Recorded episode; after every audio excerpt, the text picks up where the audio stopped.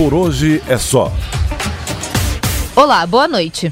Eu sou Carol Fortes e esse é o Por Hoje é Só, um podcast que em poucos minutos vai te deixar informado sobre as notícias mais importantes do dia. O PSL está em chamas. Nessa quinta-feira aconteceram várias mudanças e disputas nas lideranças do partido. Acompanha aí que é bastante coisa. Ainda ontem foi divulgado um áudio do presidente Jair Bolsonaro em conversa com seus aliados, onde ele mostrava que estava sim interferindo nos assuntos internos do PSL.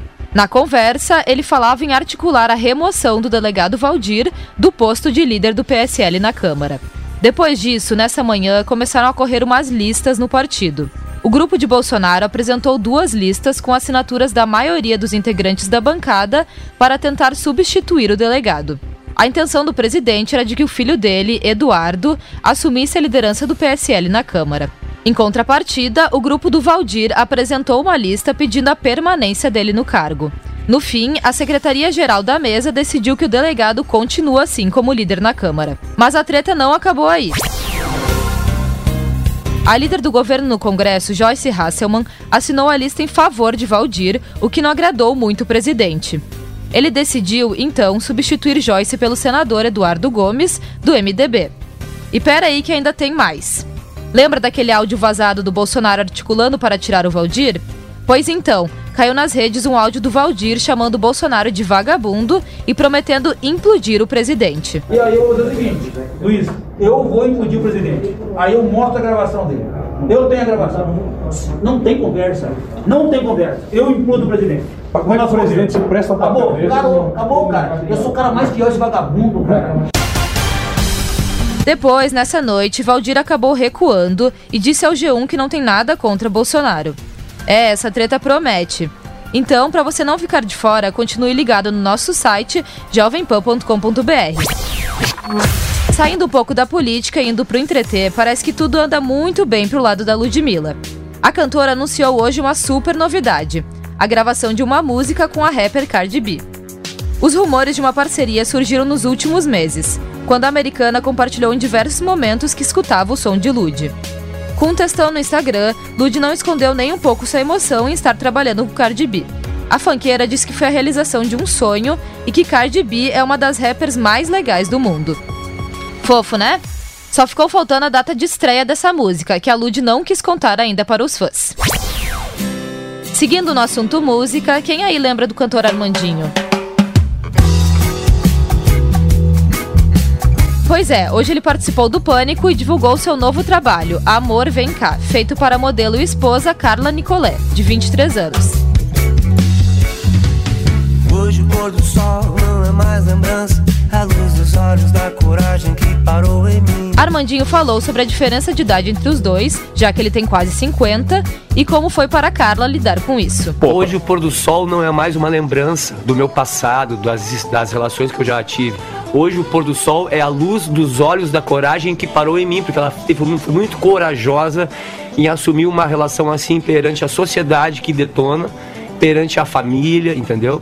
Um cara de 50 anos e uma menina de 21. Então, é, foi muito agora a coragem dela e eu fiz essa música pra ela e Apesar do novo lançamento, o Armandinho é sempre lembrado pela música Desenho de Deus.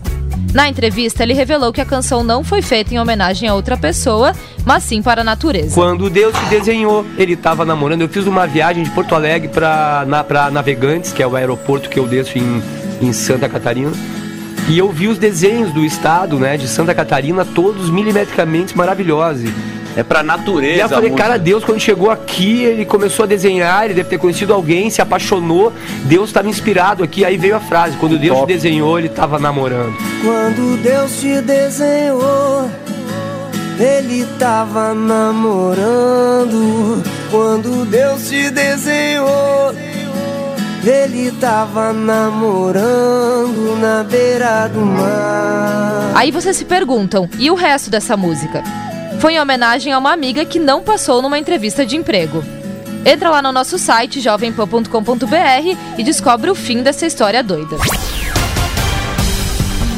No mundo dos esportes, o Maracanã, no Rio de Janeiro, foi escolhido para sediar a final da Taça Libertadores de 2020. Segundo a Comebol, a final será disputada em 21 de novembro.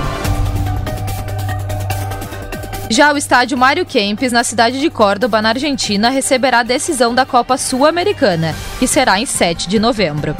Além do Maracanã, também outros cinco estádios brasileiros estavam na disputa para sediar a final da Libertadores de 2020. O Mineirão, a Arena do Grêmio, o Beira-Rio, o Morumbi e a Arena Corinthians.